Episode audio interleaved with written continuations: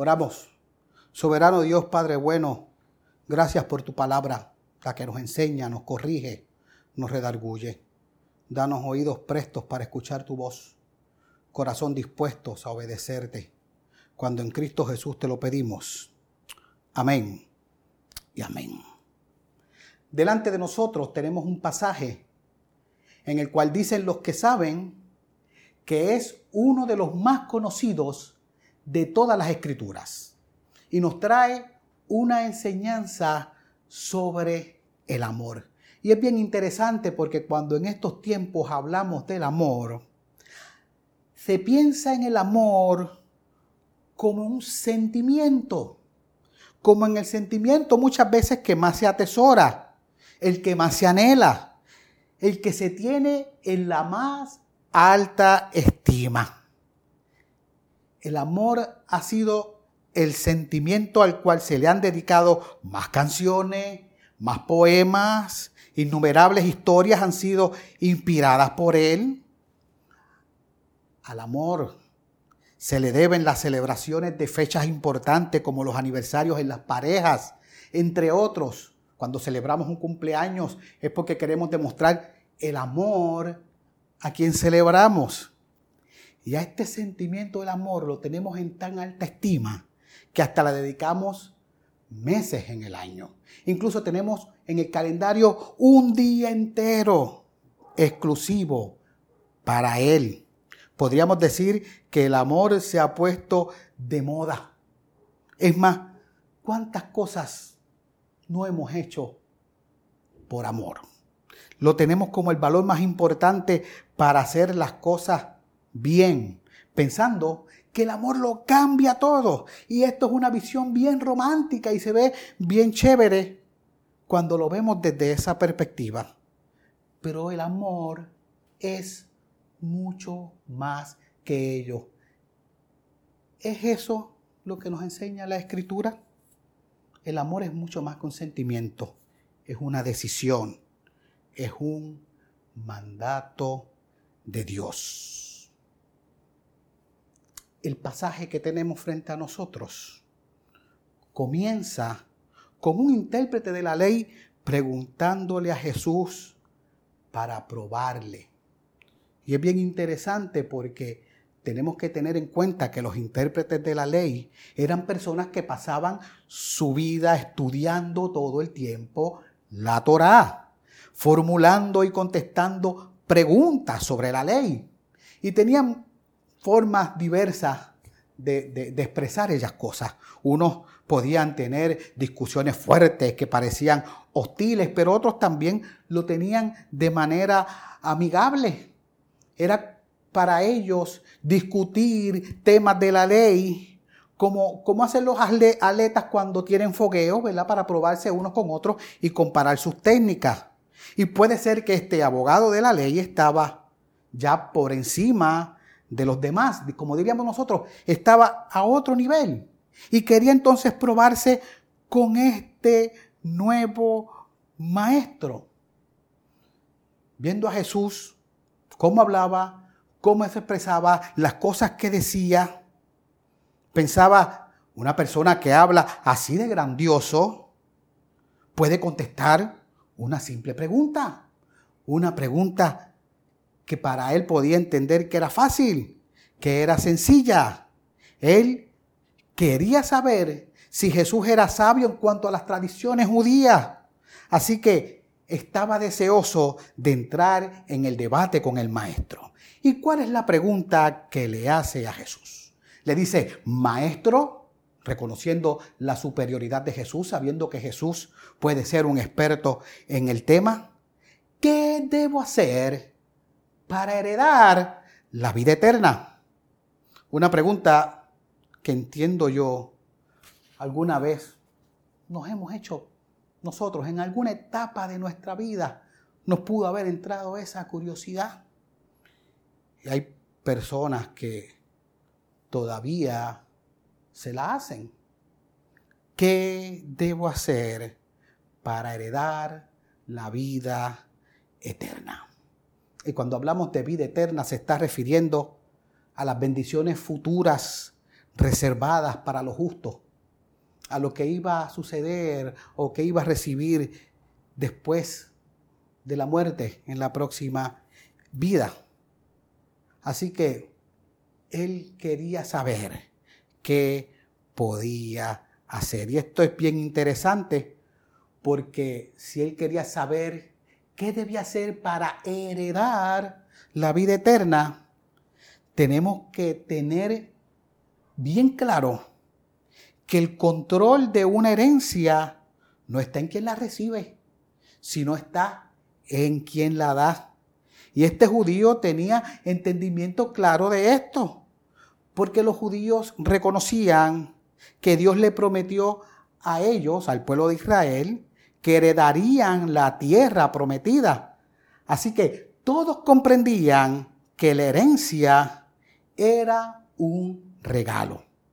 Pero también habían algunos que pensaban que había la posibilidad de ofender al benefactor y por ello perder la herencia.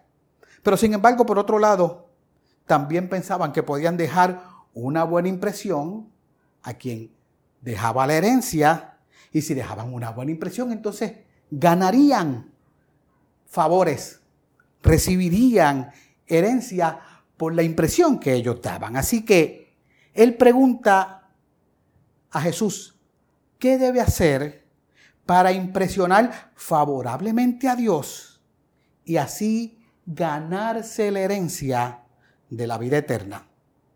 Pero Jesús, que no es tonto, Jesús que nos conoce, Jesús que sabe nuestros sentimientos más profundos, conoce lo de lo más íntimo del corazón de cada uno de nosotros y de aquel legalista también. Jesús quien conoce todas nuestras intenciones, pues no hay nada que podamos esconder de Él. No contesta con un gran discurso, no contesta ni siquiera para tratar de convencerlo con nuevas ideas revolucionarias. Por el contrario, Jesús evita el debate y le contesta con otra pregunta para la reflexión. Pues la respuesta no solo requeriría solo una cita bíblica, sino también una interpretación. Y vemos cómo Jesús sabiamente le devuelve el balón. Lo pone en un lugar cómodo, como diciéndole, tú eres el experto de la ley, esta es tu área de expertise, y le pregunta, ¿qué está escrito en la ley? ¿Cómo lees? Jesús lo envía a, las escrituras. Recordamos como Jesús dijo, yo no vine a derogar la ley. Jesús lo envía a las escrituras. Buscar la respuesta que está buscando en las escrituras. Allí están todas las respuestas. Tú podrás buscar en algunos libros, podrás buscar en comentarios, podrás buscar en, en libros complementarios, pero las escrituras son y serán la fuente de todo conocimiento.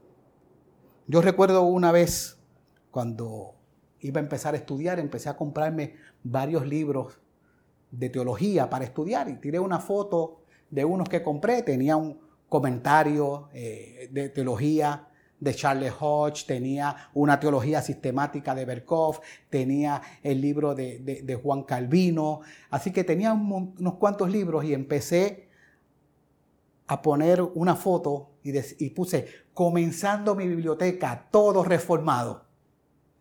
Y no hice más que poner la foto y recuerdo que recibí un mensaje de mi pastor y me preguntó, ¿dónde está la Biblia? podrás tener todo demás, buscar respuestas en otros lados, pero la Biblia es el principal. La Biblia es el libro primario, ahí están las respuestas de todo lo que tiene que ver con la salvación. La Biblia es la palabra de Dios. Ahí está lo que quieres saber. Le dijo Jesús, si tú quieres saber cómo heredar la vida eterna, búscalo ahí.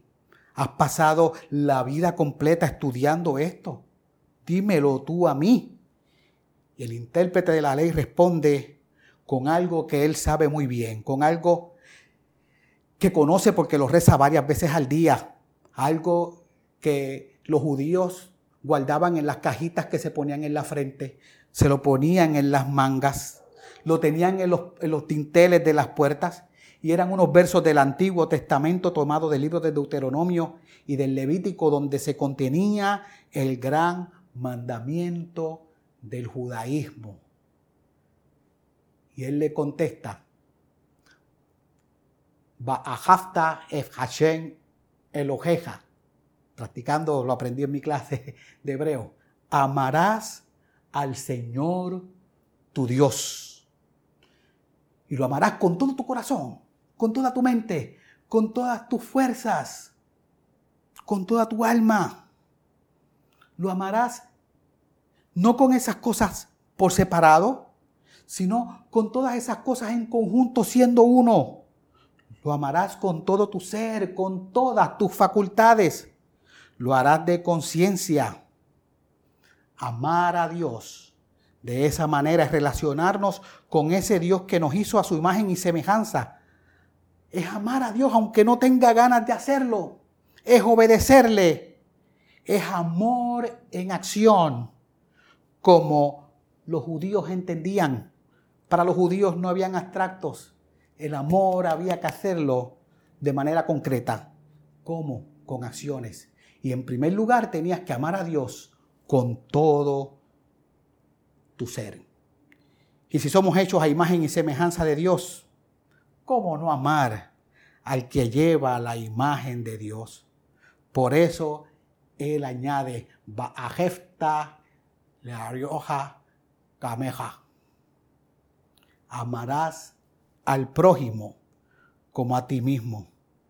Amarás a tu vecino, al prójimo que es como tú.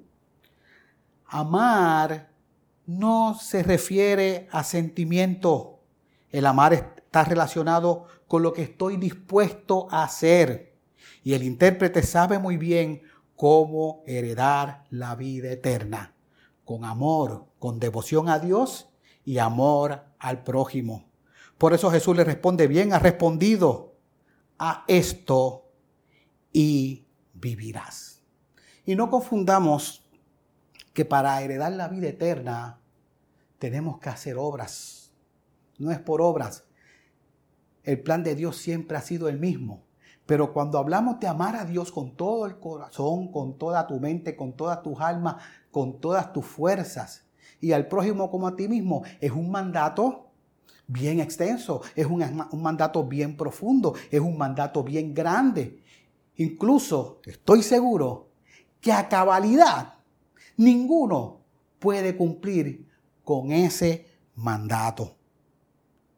Y este intérprete de la ley, en vez de reconocerlo, en vez de decirle al Señor, Señor, yo he tratado hacer eso, pero con mis fuerzas no lo puedo hacer.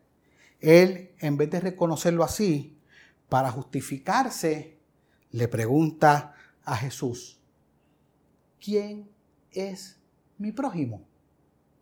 Jesús, o los judíos, perdón, conocían quién era su prójimo. Pues ellos vivían una vida compartida, donde la forma de vivir era compartir unos con otros, donde ellos le daban a otros lo que ellos querían para sí mismos. Pues si no vivían de esa manera, se extinguirían.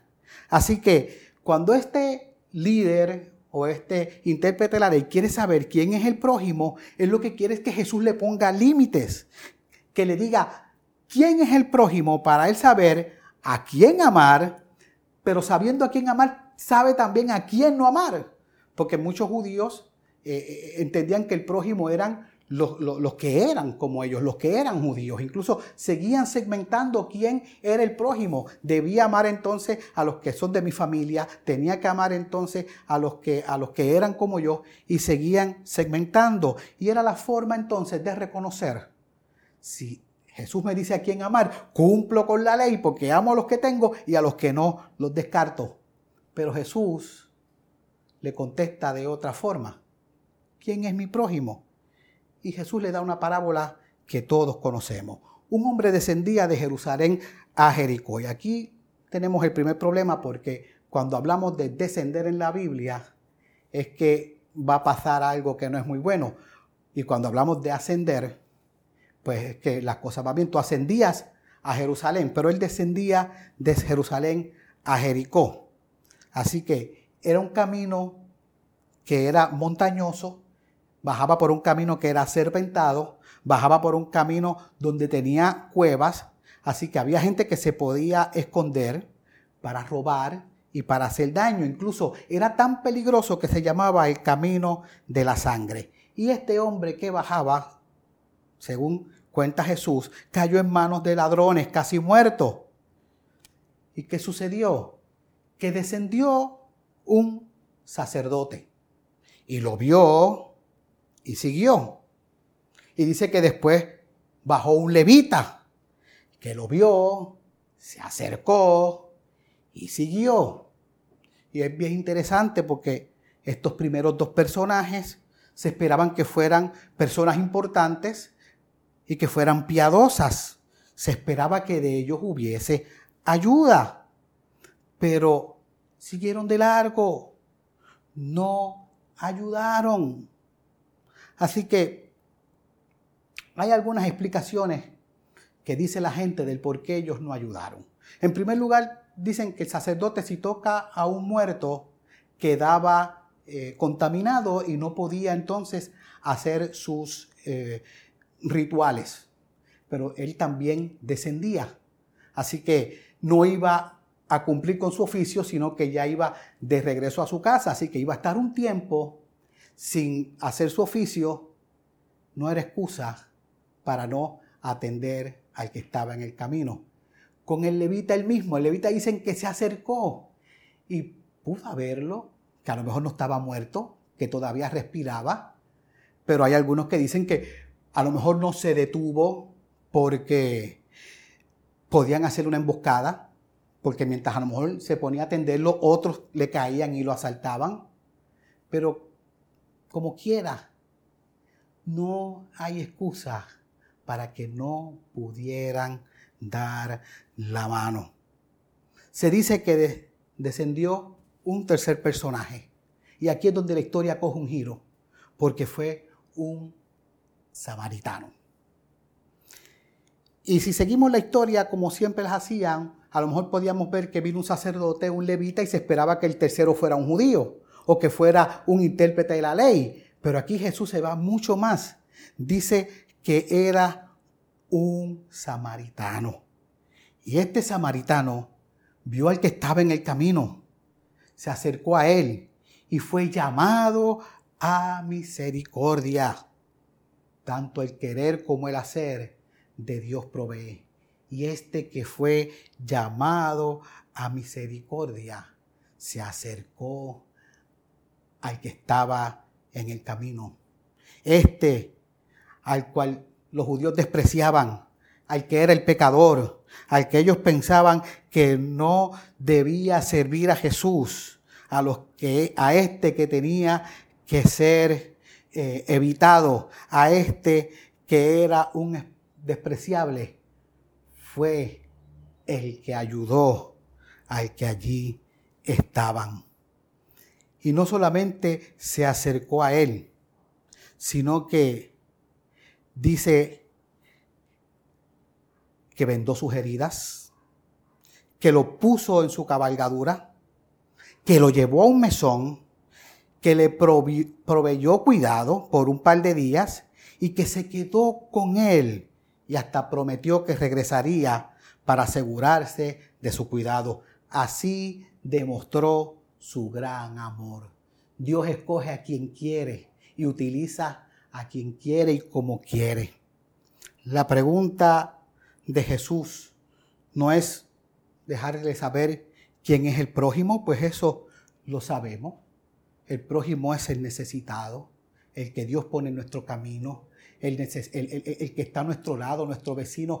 El prójimo no tiene que ver con, fronteras raciales, no tiene que ver con, con que sea de nuestra propia nacionalidad. Es todo aquel que el Señor ha puesto a nuestro lado. Él lo sabía. La pregunta de Jesús fue, ¿quién de los tres fue prójimo del que cayó en manos de ladrones? El intérprete de la ley supo qué contestar. El que tuvo misericordia.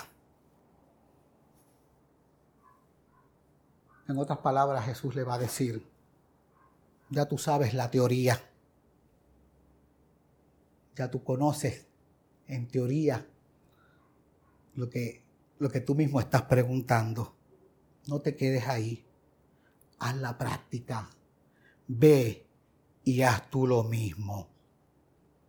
Durante los disturbios de Los Ángeles en 1991, los periódicos informaron una noticia sobre un hombre llamado Fidel López, quien fue sacado de su camión y lo apalearon sin misericordia, lo golpearon con palos, con bate, le entraron a puntapiés.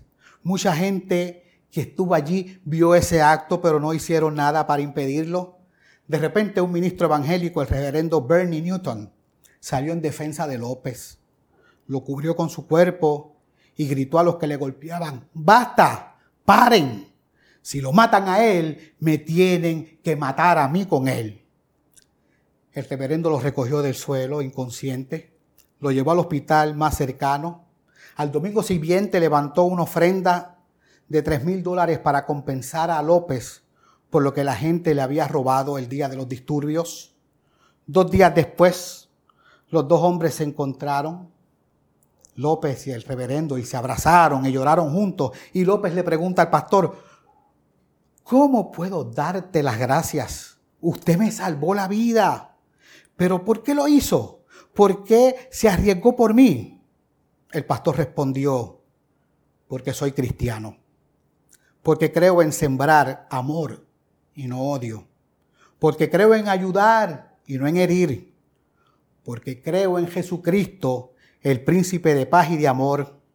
El reverendo Newton realmente practicaba lo que predicaba. Hoy hemos repasado la teoría. ¿Sabes cómo heredar la vida eterna? Está en las Sagradas Escrituras, descansando en aquel que te amó y que dio su vida por ti y también la dio por mí. ¿Qué mejor manera de expresar ese amor que amando a nuestro prójimo, que amando a cada persona que el Señor pone en nuestro camino, estar a favor de Él, ponernos al servicio de Él, amar al prójimo como nos amamos a nosotros mismos. Ese es el mandato del Señor el mandato del amor, el mandato que va en diferentes vías, el mandato que va en primer lugar al Padre, Bajafta el ojeja, el amor que va al prójimo, Bajafta la oreja camoja, el amor nuestro. La pregunta no es quién es nuestro prójimo. Si tú reconoces quién es tu prójimo, la pregunta es ¿Te comportas tú como el prójimo de Él? ¿Estás dispuesto a dar todo por Él? ¿Por el que es como tú? Hoy es un buen día para reflexionar y saber, ¿estamos dispuestos a amar a nuestro prójimo como a nosotros mismos? Que el Señor así nos ayude. Amén. Padre, gracias por tu palabra bendita. Gracias porque tú nos hablas. Ayúdanos a amar a Dios y al prójimo. Ayúdanos a servir cuando todo lo pedimos en el nombre de Jesús. Amén y amén.